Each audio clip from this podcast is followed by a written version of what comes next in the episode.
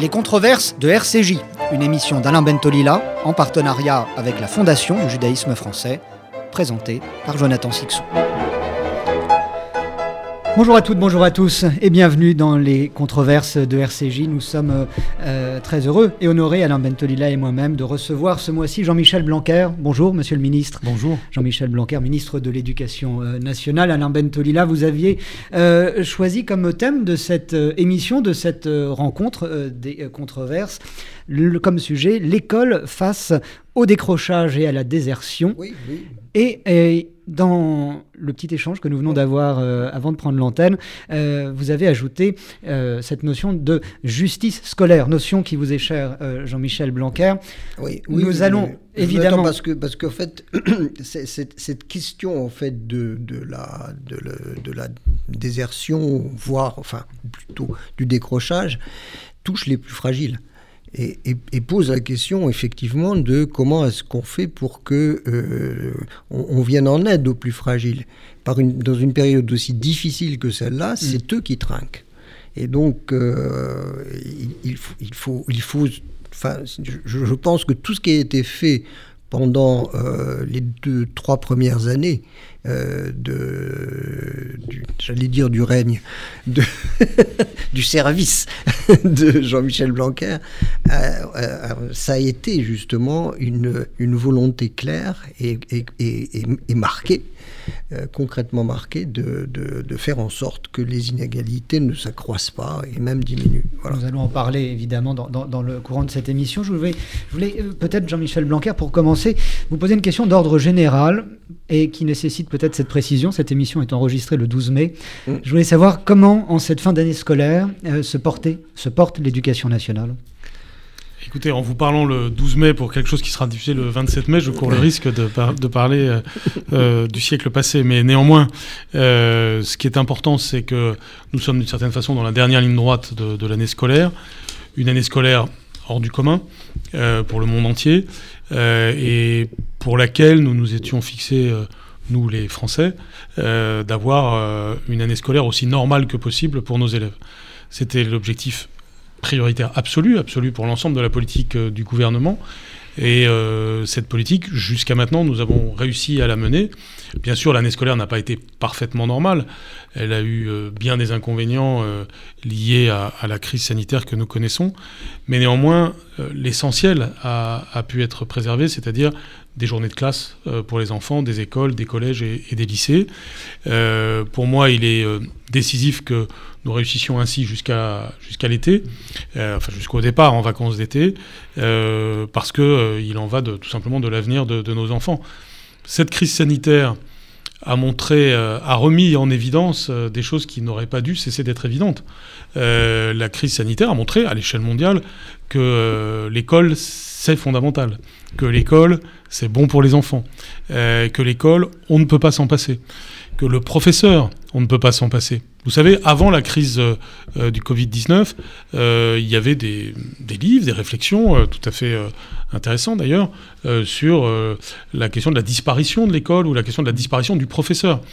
Des fausses utopies, je mets beaucoup de guillemets, sur le thème de, du remplacement de l'homme par la machine et donc du professeur par le numérique. Au début du confinement, il y a même eu des enthousiasmes sur euh, le numérique. Mmh. Euh, enthousiasmes en partie fondés d'ailleurs, euh, mais qui, à la fin, nous font réaliser quand même que l'homme est irremplaçable. Ce qui reste quand même une bonne nouvelle. et le professeur est donc irremplaçable lui aussi. Et je dirais même plus, dans ce 21e siècle qui va être ultra technologique, on a besoin d'en rajouter sur le facteur humain, on a besoin d'avoir plus d'humanité euh, dans un monde qui court le risque d'être moins humain.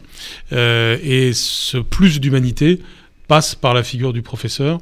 Et donc ouvrir les écoles, euh, c'est un peu ouvrir l'humanité. Et pour la France, cet enjeu aura été particulier et nous, a, nous aura rappelé à nous-mêmes, parce que ce que je viens de dire vaut pour le monde, mais pour la France, il y a quelque chose de spécifique, mais qui là aussi consiste à se rappeler une évidence à nous-mêmes, c'est que nous avons, nous, les Français, un rapport à l'école qui est bien particulier. L'école de la République en particulier, mais l'école en général, aura été l'élément de consolidation de notre pays et nous ne pouvons pas nous en passer. C'est un, une colonne vertébrale que l'on ne peut extirper mmh. du corps social. Et donc, on, a, on, on se l'est finalement redit à nous-mêmes.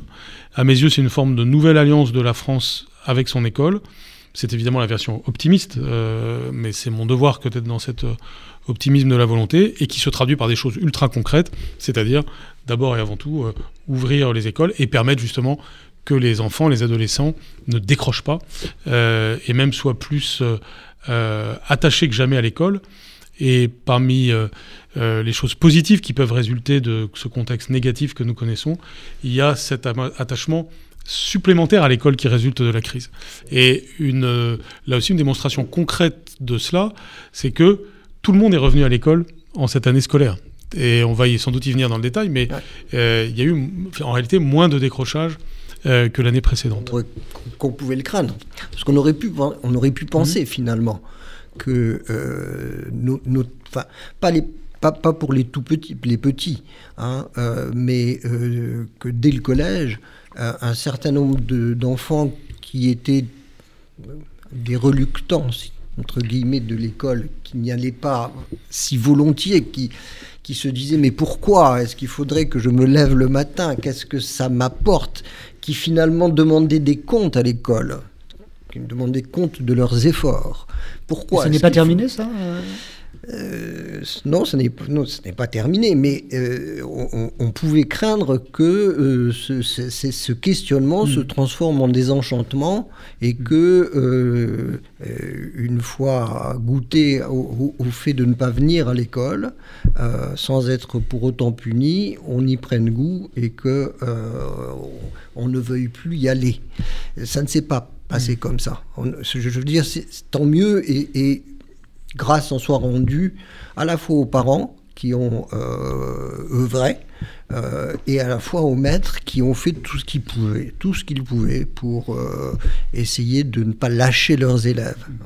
Mais pour revenir à ce que disait le ministre, il est, il, est, très important de montrer que la réponse à, à la distance, la réponse à l'absence qui, a eu lieu. Il y a eu des périodes où euh, ben, les enfants n'ont pas été à l'école comme ils y allaient d'habitude. Euh, n'a pas été simplement une réponse numérique et technique. Ça, c'est très très intéressant. C'est peut-être même la bonne nouvelle, si je puis dire, de, cette situation en norme. Ce qui ne veut pas dire que, le, que, que, le, que les, les, les, appareils euh, n'ont pas joué un rôle important. Ils ont permis aux maîtres euh, de, euh, d'avoir des, des, une possibilité de recevoir des, des, des résultats d'activité, etc. Mmh.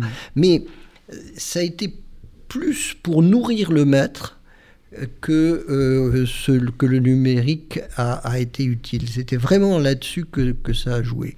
Après, euh, le ministre a raison, ça, ça, ne remplacera jamais euh, ce contact. Je dis souvent le regard. C'est hmm. ce regard d'un maître à ses élèves. Où, où, où, on voit si on est écouté, où on dit qu'il est écouté. Et, ces questions-là sont des questions absolument euh, importantes. Et, je pense que les maîtres ont, encore plus euh, le sentiment que euh, cette relation aux élèves est une relation proprement humaine. cette réaffirmation de la, place euh, de, l'humain dans ce monde hyper technologique, si je puis dire, est aussi pour vous, en tant que ministre de l'Éducation nationale, Jean-Michel Blanquer, de penser, de repenser la nature même de, l'enseignement, de l'instruction, ou bien on continue? On doit toujours euh, penser et repenser euh, la nature euh, de l'enseignement. Il y a des choses éternelles et des choses qui évoluent en permanence. Et il faut toujours tenir les deux bouts de cette, de cette chaîne. Il y a des choses qui sont éternels et qui doivent être renforcés en tant que tels. Euh, et c'est notamment euh, l'apprentissage des savoirs fondamentaux. C'est pour ça que j'insiste tant sur lire, écrire, compter, respecter autrui. et donc les enjeux de lecture, c'est évidemment un sujet de, travail et de discussion permanent avec Alain Bentolila. les enjeux donc de, tout simplement d'entrer dans la langue, de consolidation écrite et orale de la langue sont, sont fondamentaux et nous avons besoin de, de les réaffirmer. C'est ce que nous avons fait. Nous sommes en train de faire des progrès extrêmement important en, la matière. De même, euh, les enjeux de sociabilité sont des enjeux qu'on peut qualifier d'éternels, et c'est ce qui se joue, on l'a bien vu aussi à l'école, c'est-à-dire que les enfants ont besoin de retrouver leurs amis, leur maîtresse euh, ou leur maître, et ça n'est pas un petit sujet, c'est un besoin euh, anthropologique fondamental. Et, les enfants plébiscitent cela. Les, les, bruits de la cour de récréation euh, sont encore plus nécessaires que les chants des oiseaux euh, dans, la ville ou dans le village dans lequel on habite. Et donc cette euh, sociabilité incarnée par l'école est essentielle et fait partie des choses éternelles. Dans les choses qui, que nous devons repenser, avant et à la faveur de la, de la crise sanitaire, il y a bien entendu donc le rôle du numérique, c'est évident. Donc le, de ce point de vue-là, en aucun cas, euh, ce que j'ai dit précédemment ne voulait dire qu'il fallait euh, écarter le numérique de l'école. Au contraire, on en a besoin, c'est utile, euh, mais dès lors que nous le faisons avec discernement, c'est utile sur un plan, je dirais, défensif et offensif. Sur un plan défensif, parce que nous devons avoir une éducation faite à nos enfants des usages numériques pour se prémunir de tous les mauvais usages, que ce soit euh, les sites qu'il ne faut pas fréquenter, que ce soit les problèmes de cyberharcèlement, que ce soit ou, l'abus tout simplement des écrans. Euh, c'est la dimension défensive, elle est essentielle. Nous devons protéger nos enfants euh, de, de ces mauvais aspects du numérique. Et puis sur l'aspect offensif, c'est évidemment euh, les leviers euh, pédagogiques que représente euh, le numérique, dès lors qu'on en, fait usage avec un bon discernement. Vous avez des logiciels qui sont désormais extrêmement pertinents, et Alain Bentolila en, en, connaît bien certains, que ce soit pour par exemple le calcul mental, pour prendre cet exemple-là, pour les mathématiques en général, mais aussi pour, pour le langage. Pour les langues vivantes aussi, bien sûr, et en réalité pour tous les domaines. Donc cette, cette dimension mixte entre euh, le, travail euh, humain du, maître et euh, la dimension numérique est évidemment essentielle. Et à l'occasion de cette crise sanitaire, nous avons eu une sorte d'accélération des usages et des outils numériques. Nous avons aussi multiplié les ressources. On a créé dans l'urgence mais avec des effets, des résultats très intéressants, une chaîne de télévision, mmh. enfin une, des programmes de télévision, à travers de, de France 4 en particulier, mais aussi d'autres chaînes. Ça a été le programme Nation Apprenante, euh, avec des, centaines d'heures de cours euh, pour, pour nos élèves. On a développé les ressources numériques sur, euh, sur nos sites. Et puis on a développé un, toute une série d'outils, en particulier au travers du Centre national d'enseignement à distance. tout ceci, évidemment, aura fait évoluer dans la dernière année beaucoup plus les choses qu'au cours des années précédentes, parce que nécessité a fait loi. Et, en plus, je, je pense que c'est, le bon côté des choses, c'est que ça a rapproché la famille et l'école, quelque part. Pourquoi? Parce Oui, pourquoi? Pourquoi, oui euh, Parce que la famille s'est rendue compte que le, travail qui, est un travail euh, d'apprentissage est un travail de professionnel. Et donc, je pense qu'ils ont compris que euh, ce maître qu'ils avaient tendance à, mettre un peu de côté, à considérer comme plus ou moins utile, euh, plus ou moins aimable, euh, etc., que cette impression était fausse et que le professionnalisme du maître, son dévouement, sa, son opiniâtreté, parce qu'ils se sont rendus compte qu'à la maison, c'était pas simple, à, à, jouer. Ça n'est pas trop les connaissances qui, qui, qui, manquaient aux parents. les parents, leur problème, c'est qu'ils ils ont... La patience C'est la patience, c'est la volonté, c'est la, capacité de, de dire à, cet enfant, euh, euh, je t'écoute, euh, je suis là pour toi, etc. Tout, tout, ce qui se fait à l'école, et je pense que de ce point de vue-là, ça, ça a beaucoup compté. Mais la, façon dont, enfin, souvent on opposait l'éducation qui était du côté de la famille et l'instruction qui était du côté de l'école. Je pense que cette crise a, a, à, estomper un peu les frontières. C'est-à-dire qu'on s'est rendu compte que l'école n'était pas seulement un lieu d'instruction et que la famille n'était pas seulement un lieu d'éducation et qu'il euh, fallait que, aussi que l'école euh, puisse se, Ce sujet est, abordé depuis de, nombreuses années, lié aux incivilités, lié mm. au sens euh, civique, au sens le, plus large du terme. On, mm. on parle beaucoup du rôle de la famille et du rôle des parents. Oui, bien sûr. Et je suis tout à fait d'accord avec euh, Alain Bentolila, le, le, la, crise a renforcé ce lien. Dans, la, dans, très grande majorité des cas, et notamment parce que les parents ont dû s'impliquer dans les devoirs des enfants et, et que les, les, professeurs ont su euh, nouer euh, des relations avec les familles euh, et qu'en effet, par-dessus le marché, comme, comme il le dit, il y a eu un bon soulagement une fois que les professeurs ont repris pleinement leur rôle. Donc, il en est résulté une amélioration du lien. cette amélioration du lien est éminemment souhaitable parce que ce n'est pas un point fort de la France mmh. jusqu'à présent.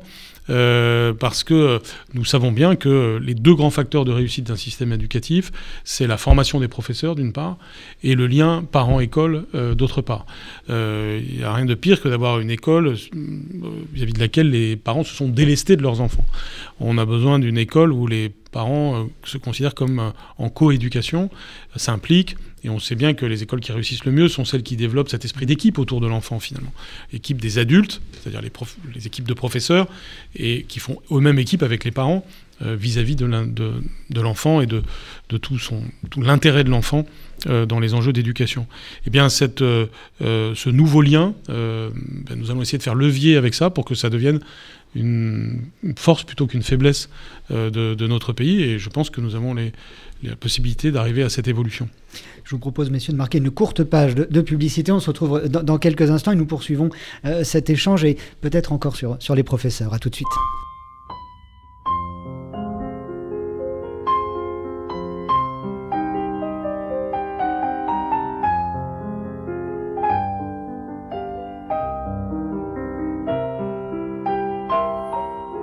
Je vous parle d'un temps que les moins de vingt ans ne peuvent pas connaître.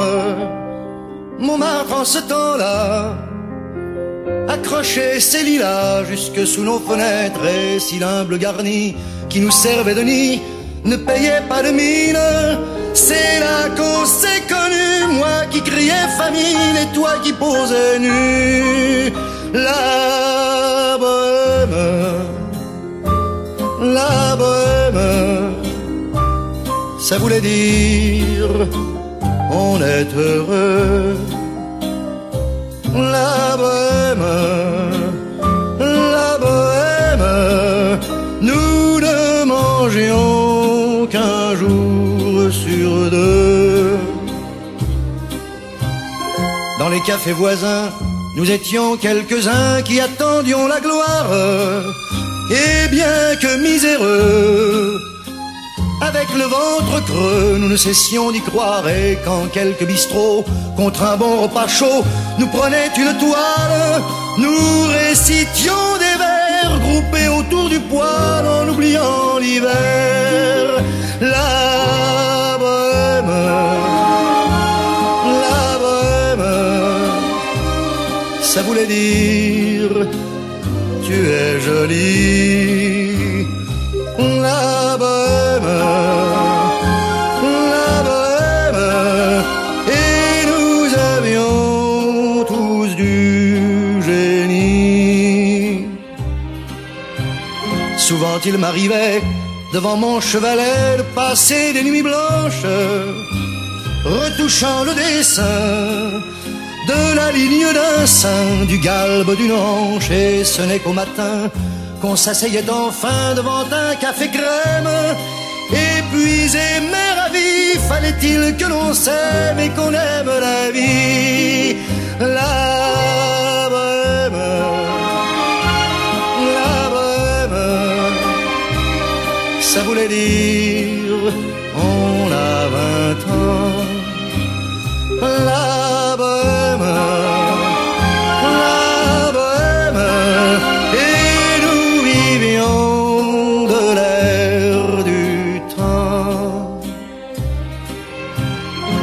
au hasard des jours, je m'en vais faire un tour à mon ancienne adresse. Je ne reconnais plus ni les murs, ni les rues qui ont vu ma jeunesse en haut d'un escalier. Je cherche l'atelier dont plus rien ne subsiste. Dans son nouveau décor, mon marbre semble triste et les lilas sont morts. La bohème, la bohème, on était jeunes, on était fous. La bohème, la bohème, ça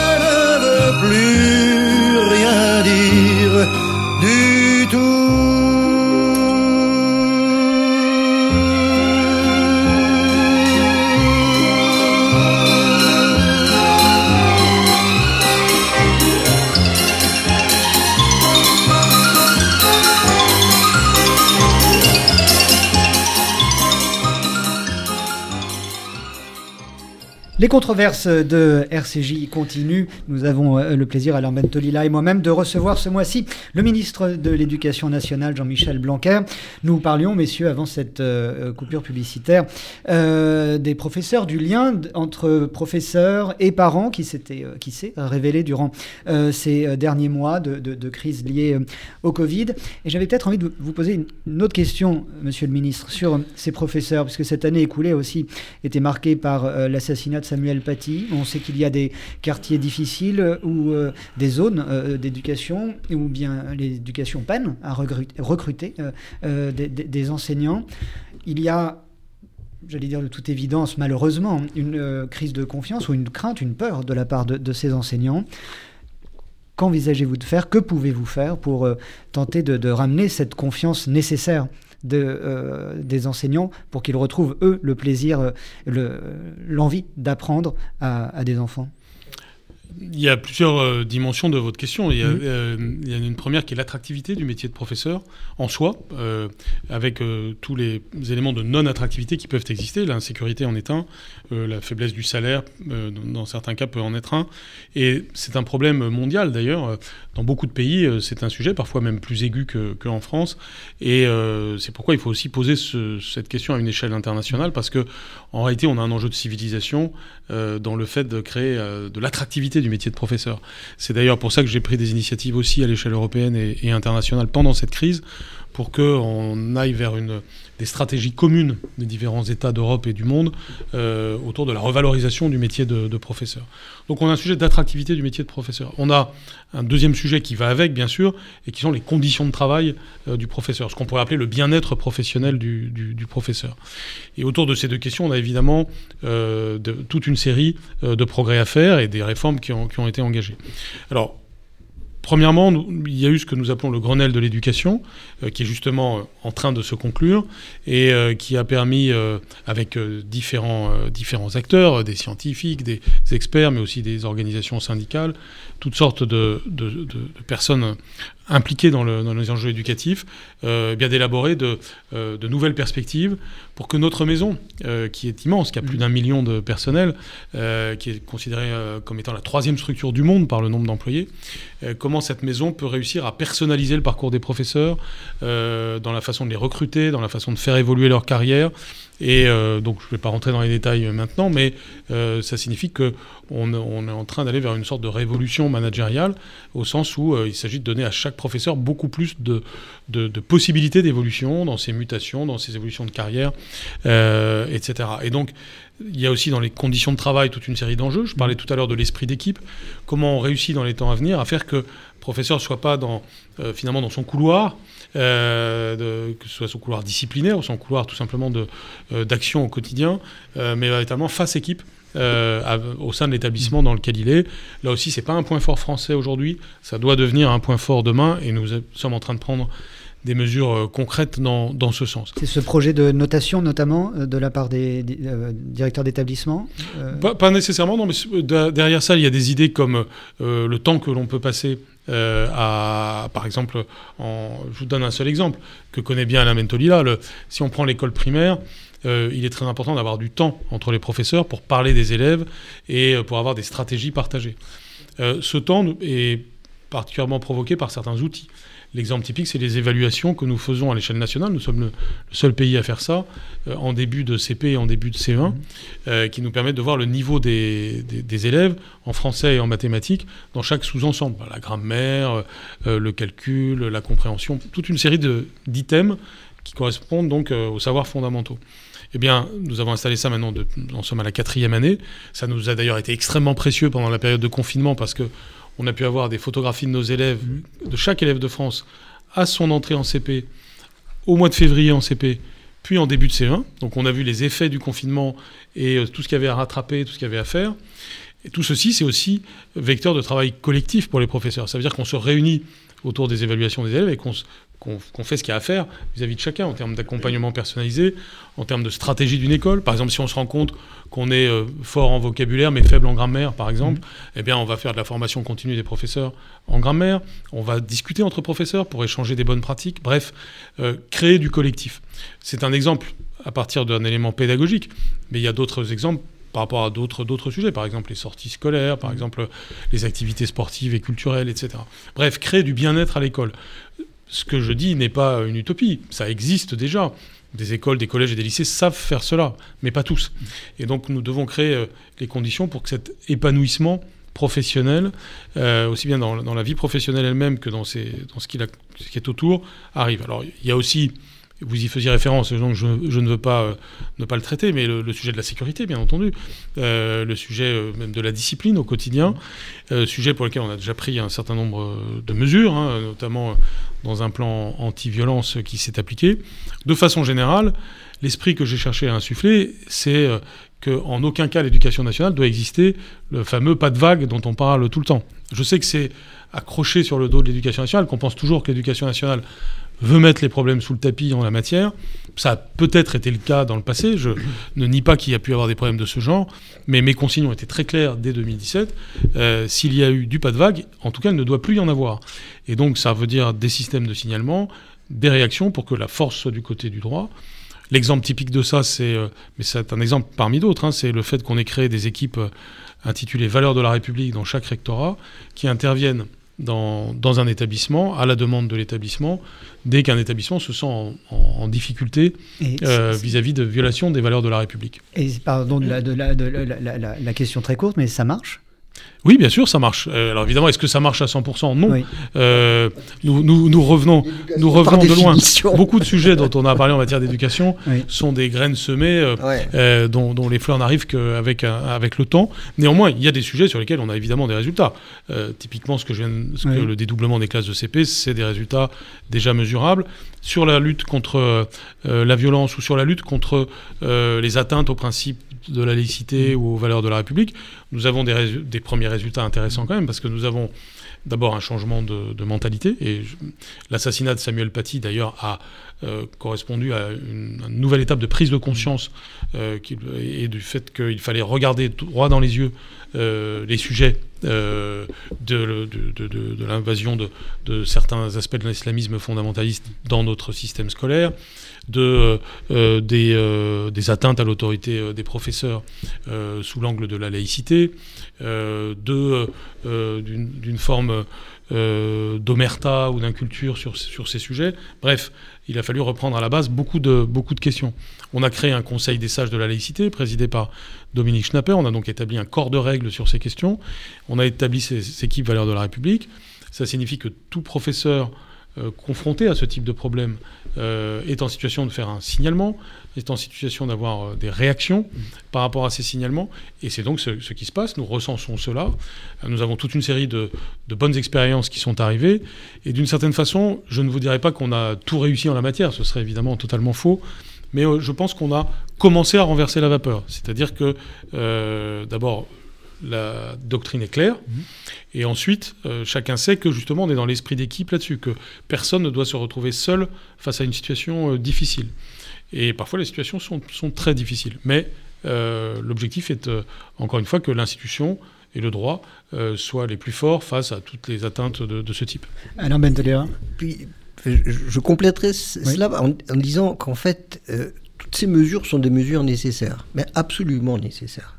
Et, je, rends hommage à, la fermeté, hein, qui, qui, a la, main ne tremble pas pour pour dire euh, qu'il faut signaler certaines choses inadmissibles, qu'il faut aussi euh, être vigilant, euh, avoir des portiques qui permettent de, de, sécuriser un certain nombre de lieux scolaires, etc.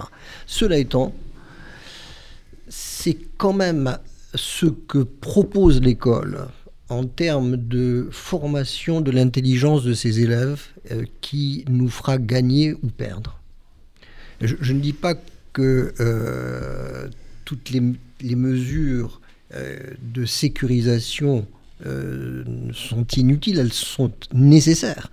Mais sans la formation intellectuelle de nos élèves pour en faire des résistants intellectuels, c'est-à-dire que c'est eux qui devront, après nous peut-être, dire non c'est eux qui ne devront ne pas se laisser avoir.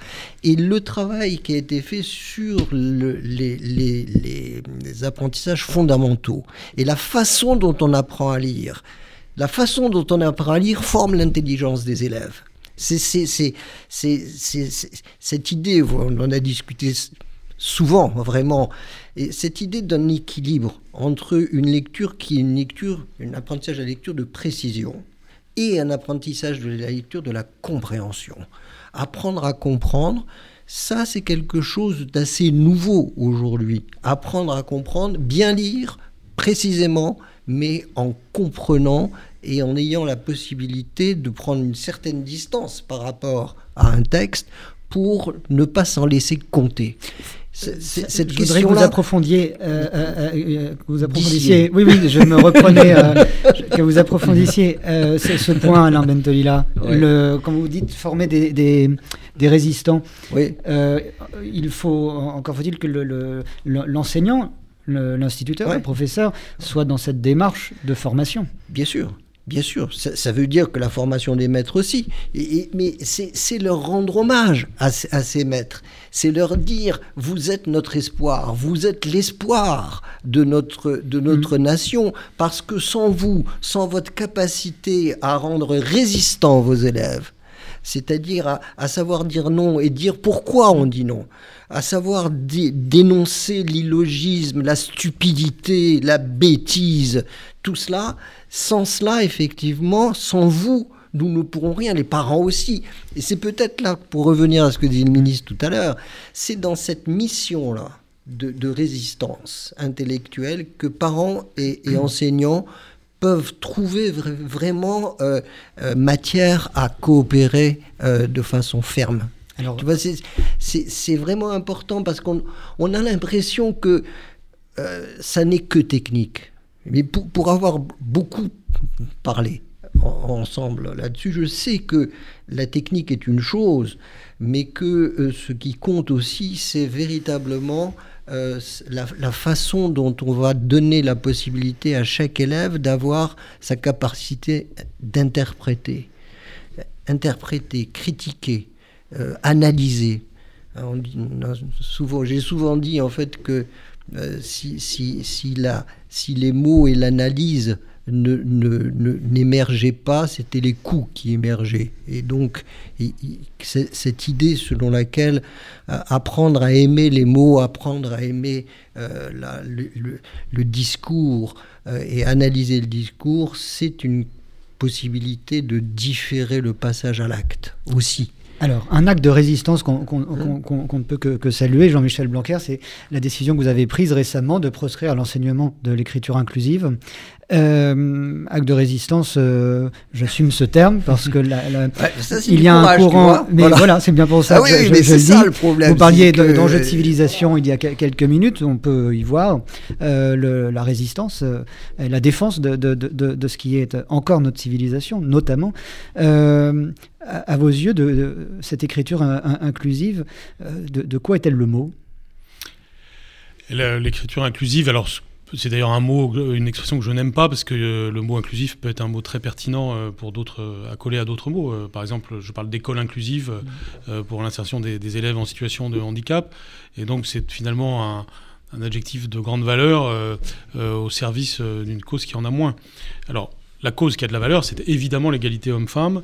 Euh, et, en effet, au travers du langage, euh, il, peut y avoir des enjeux de ce type. Et par exemple, la féminisation des titres euh, ne me pose pas de problème, avec parfois des enjeux esthétiques, on va dire, mais qui peuvent justement faire partie de la vitalité de la langue et, je dirais la vitalité de la francophonie aussi, parce que très souvent, quand je cherche un mot français qui peut, peut, permettre d'éviter un anglicisme, je regarde ce que font les Québécois ou ce que fait tel ou tel pays francophone, et l'inventivité des autres francophones est au service de, cette richesse. Donc il ne faut pas être figé sur une langue qui resterait euh, euh, la même euh, tout le temps. Et je dis ça devant la là qui connaît le sujet mieux que personne. Mais, mais en revanche, ce qui est totalement inacceptable, c'est cette idée de mettre des points médians à l'intérieur des mots chacun voit bien de manière évidente à quel point ça, ça abîme le langage et pose toute une série de problèmes. Euh, un problème tout simplement presque de, viol de, de, la syntaxe, mais c'est aussi euh, un, un, problème euh, très concret à bien des titres. Par exemple, les élèves dyslexiques sont particulièrement gênés par, par cela. les élèves aveugles, parce que ça pose des problèmes en braille, pour ne citer que ces, que ces exemples-là. Mais plus globalement, on a une langue qui a une certaine complexité et ça fait partie en réalité de sa force.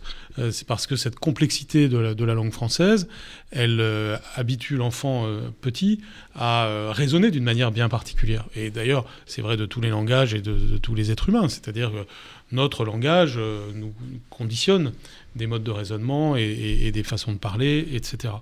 Et, donc on doit être extrêmement attentif à, à ce qu'on fait avec la langue. Et de ce point de vue, la langue ne saurait être instrumentalisé, que ce soit politiquement ou, ou pour, euh, ou pour quoi que ce soit. Euh, donc on, doit être, on ne doit pas être innocent vis-à-vis de la langue, mais on ne doit pas non plus euh, être instrumentalisant vis-à-vis de la langue. Et ayant dit cela, il est évident que il y a un risque extrêmement grave pour la langue française d'avoir se généraliser mmh. ce point médian dans, dans, les phrases, et donc ce qu'on appelle l'écriture inclusive. Comme par hasard, d'ailleurs, ça touche spécifiquement la langue française. Ce mouvement touche la langue française, alors même que, bien entendu, l'anglais, euh, n'est absolument pas touché par ça, comme si on avait besoin de cela pour s'affaiblir davantage encore par rapport à la force du globish.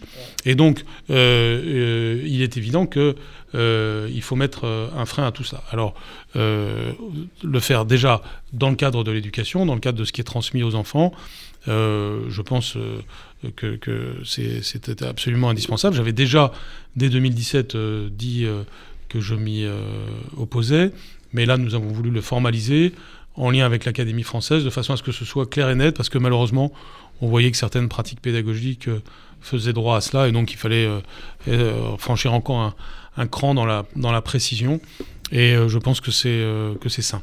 Nous avions euh, euh, consacré une émission à l'écriture inclusive avec la philosophe Bérénice Levé, mais vous voulez ajouter ben, sûrement quelque chose Une chose, c'est que c'est que cette, cette initiative-là est une initiative qui ignore euh, l'essentiel de ce qu'est une langue. la langue française est une langue qui a des, deux genres, féminin et masculin. Genre, genre au sens le plus strict du thème, genre grammatical. Hein, parce que le plafond, la fenêtre, il faudra me dire pourquoi hein, qu'est-ce qui qu'est-ce qui fait que l'un serait sexué féminin et sexué masculin. Donc ce genre hein, euh, sert dans notre langue pas dans toutes les langues hein, parce qu'il y a il y a finalement euh, j'ai fait le recensement il y a pas très longtemps mais il y a euh, à peu près 800 langues qui, qui ont, qui ont des genres et quelquefois des genres multiples. Mais la plupart des langues n'ont pas de genre le français est une langue qui nous offre le genre parce que ça nous permet de euh, pouvoir accorder les mots entre eux. C'est-à-dire que ça, ça, ça participe de euh, la, fluidité et de la précision du langage. Hein, euh, je donne souvent cet exemple, la mort de l'homme que j'ai toujours désiré. La mort de l'homme que j'ai toujours désiré, l'espace d'une lettre de genre, pour le coup, on, distingue ce qui est euh, la, malédiction de ce qui est la, déclaration d'amour. Le français est une des rares langues qui nous permet de cela. Il faut lui rendre hommage, il faut dire merci, merci, et, ne pas lui faire porter euh, le sexisme. Mais euh, le, ministre et moi, tous les, hommes et femmes de bonne volonté, ou femmes et hommes de bonne volonté, peu importe, euh, nous sommes soucieux de l'égalité. Nous sommes certainement aussi, sinon plus soucieux de cette égalité homme-femme que ne le sont certains féministes et, affiliés, et affidés. Et affidés. Mais on n'est pas dupe. On sait très bien que cette lutte sociale, elle ne se gagnera pas en euh, mettant un point médian. C'est trop simple, c'est trop facile.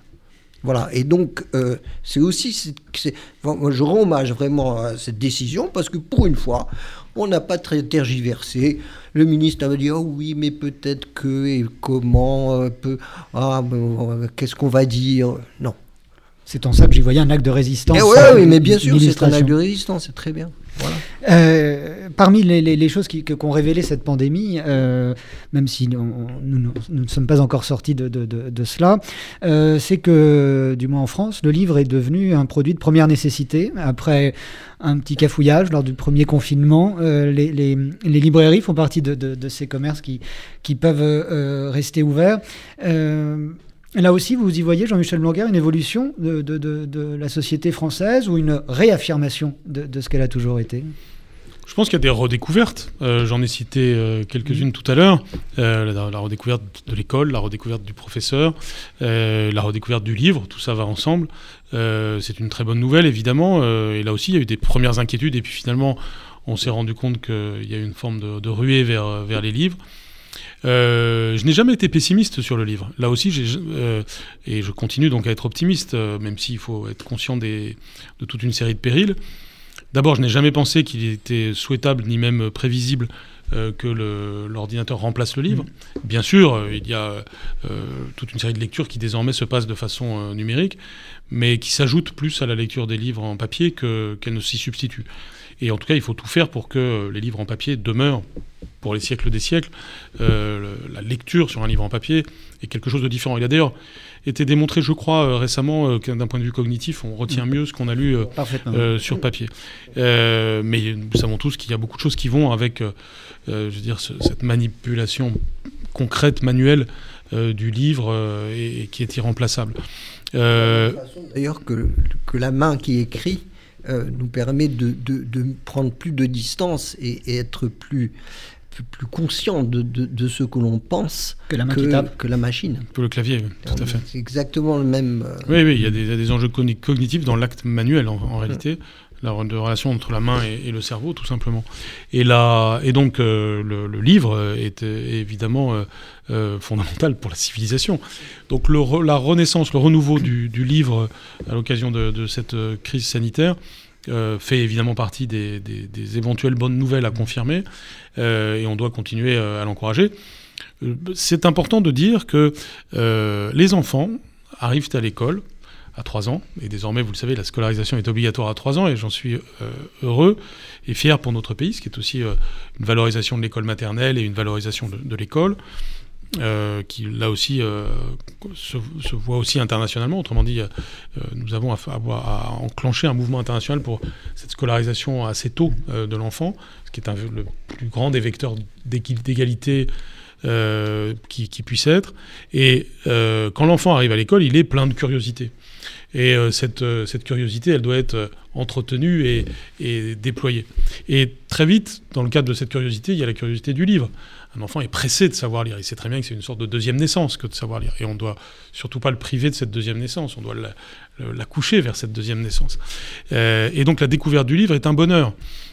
Comme en tant qu'objet déjà, quand on ne sait pas encore lire, puis euh, quand euh, on va avoir cette magie dont on se souvient tous, euh, et qui est un, bonheur à partager avec chaque enfant, c'est-à-dire cette magie d'entrer dans, la lecture. Et de là vient une curiosité qui se, continue, c'est-à-dire un plaisir de lire tout simplement. Et ce que l'on constate dans le monde entier, c'est que ce plaisir de lire, malheureusement, à un certain moment, euh, parfois il est abandonné, il est oublié, euh, il, se perd, euh, et c'est notamment vers 10-11 ans, c'est-à-dire ce qui correspond à l'âge du collège chez nous, mais on trouve ça malheureusement mondialement, c'est-à-dire une baisse de deux choses, l'activité de lecture d'une part, et l'activité physique d'autre part. Et je mets d'ailleurs les deux choses en parallèle. parce que c'est au bénéfice des écrans que se, fait, cette double perte et des images qui vont avec. Que se fait cette double perte, ce qui se traduit par exemple par le fait que les élèves courent, les enfants, les adolescents courent moins bien le 100 mètres ou le 1000 mètres aujourd'hui qu'il y a 50 ans. C'est des choses qui se mesurent, comme l'orthographe. Et donc, euh, euh, on doit évidemment contrecarrer cette grande tendance euh, mondiale. Et donc, ça passe évidemment notamment par l'école et par le fait que nous devons tout faire pour que le livre reste une pratique des enfants. J'insiste sur cela parce que ça montre bien que, d'abord, il n'y a rien de fatal, puisque les enfants, au jeune âge, euh, en réalité, vont assez facilement vers le livre. Donc, c'est pas que le livre serait désuet euh, anthropologiquement. En revanche, on a un sujet, je dirais, de l'adolescence finalement. Et euh, on fait beaucoup de choses pour, pour le livre. Un exemple parmi d'autres, c'est la distribution des Fables de La Fontaine en, en fin de CM2. chaque année, nous changeons l'illustrateur et nous distribuons à, toute une génération, c'est-à-dire 800 000 enfants qui sortent de CM2, au moment où justement ils, ils, vont vivre le rite initiatique de passer en collège, et eh bien leur donner un livre euh, qui sont les Fables de La Fontaine, illustrées par, par un très bon illustrateur ou une très bonne illustratrice. et donc c'est l'année anniversaire. Et donc en plus c'est l'année anniversaire, donc je suis heureux que nous ayons un petit peu euh, contribué à une forme de renaissance là aussi de La Fontaine, parce que c'est peut-être l'auteur euh, noyau dur, si je puis dire, de, de référence de notre, de notre littérature et accessible aux enfants comme aux adultes. Et désormais, tout professeur de français de 6e sait que les enfants qu'il a en face de, lui euh, ont un livre de la, Les Fables de la mm. Fontaine à la maison. Donc peut travailler mm. euh, sur cela. Et même dans une famille où il n'y a aucun livre, normalement, il doit y avoir désormais Les Fables de la Fontaine. Donc c'est c'est pas rien. Euh, y compris parce que c'est un bel objet auquel les enfants peuvent s'attacher. Et donc le livre doit évidemment, en effet, être accompagné dans la renaissance qui est la sienne. Je m'en réjouis pour les libraires, je m'en réjouis pour les bibliothèques et euh, je m'en réjouis de façon générale pour, euh, pour notre pays parce que le, le livre est absolument euh, essentiel pour la vie collective. Les, Fables de La Fontaine font partie des textes fondateurs, c'est-à-dire de textes qui permettent non seulement de, lire et de comprendre et de s'imaginer, parce que lire, c'est mettre en marche son projecteur interne, chacun d'entre nous.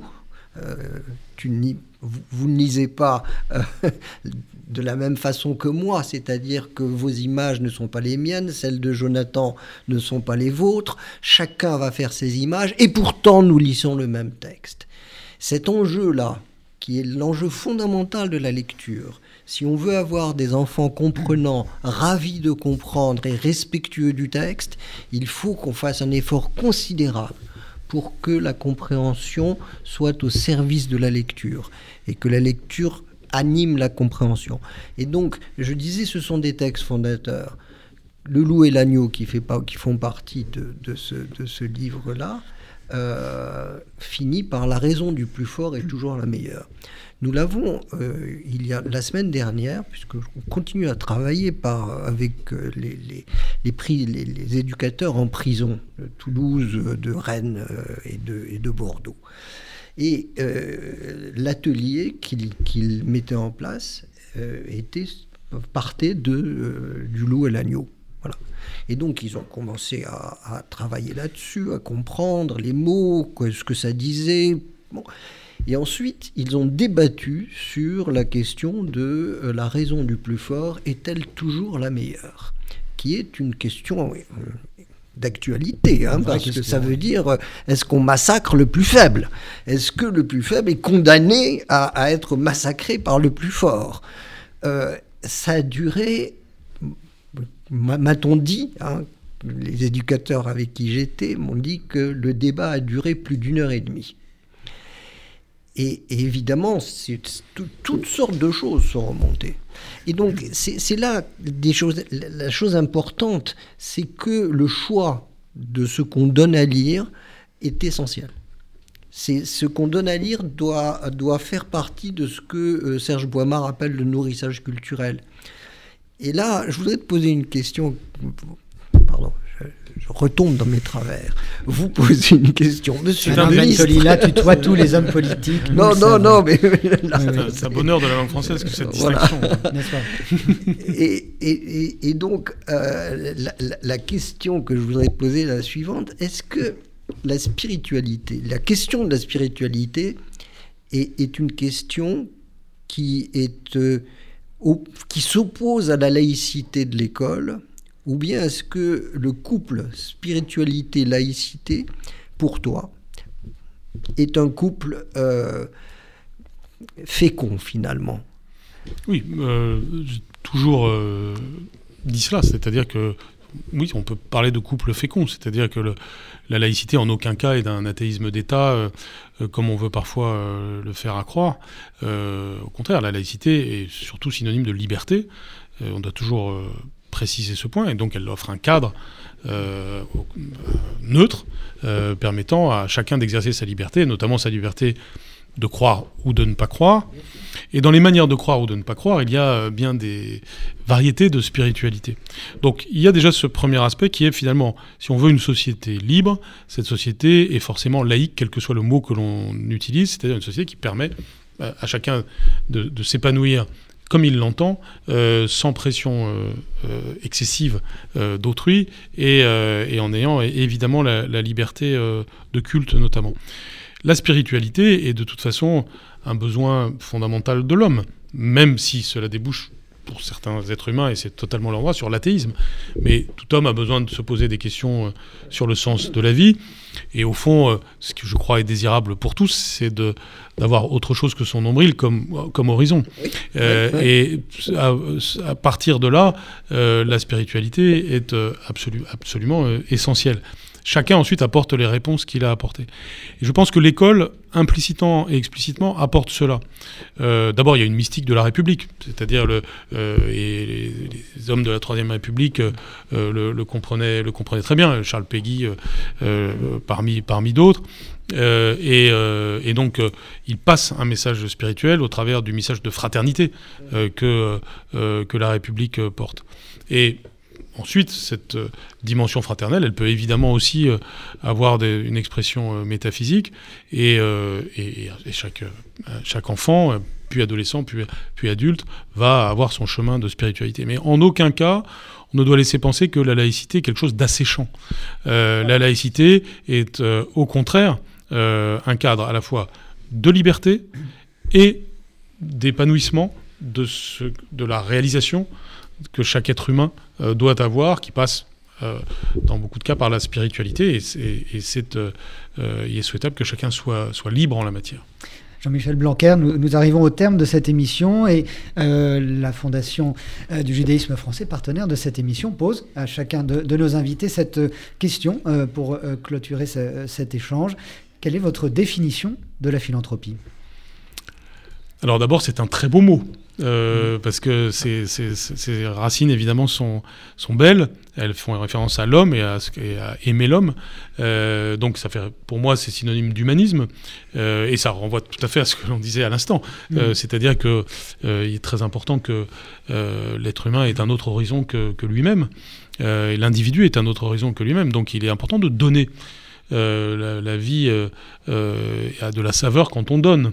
c'est le sens de l'éducation aussi, qu'elle mérite d'ailleurs de partager quelque chose qui peut se partager à l'infini. mais on, peut aussi donner des choses dont on est privé une fois qu'on les a données. Et la philanthropie, c'est donc, c'est donc cela, c'est donner. Pour moi, s'il y a un, synonyme, c'est celui-là dans un acte qui augmente tout le monde, qui élève tout le monde, celui qui reçoit et celui qui donne. C'est pourquoi euh, la philanthropie n'est pas seulement un, acte matériel, au sens de donner, par exemple, de l'argent euh, à une fondation ou à une œuvre, euh, mais elle est aussi un acte immatériel qui signifie quelque chose et qui introduit une relation, un lien entre ceux qui donnent, ceux qui, en bénéficient. Et j'ai toujours constaté un, bonheur chez, ceux qui, donnent. Donc la philanthropie, finalement, nous l'avons un peu traduit dans nos sociétés par euh, le fait de donner euh, des moyens à, des œuvres. mais au-dessus de cela, il y a tout simplement le fait de s'élever par un acte de fraternité. c'est pourquoi, pour moi, c'est un autre synonyme, c'est la fraternité qui se traduit par la philanthropie. Merci Jean-Michel Blanquer d'être euh, venu sur RCJ pour euh, euh, converser avec euh, Alain oui. Bentelilan. Merci Jean-Michel. Merci, à- merci à vous deux. agréable, comme d'habitude. Merci à Alain Bentelilan et nous nous retrouvons dans exactement un mois pour de nouvelles controverses, ultimes controverses de la saison évidemment. Merci Monsieur le Ministre. Merci à vous.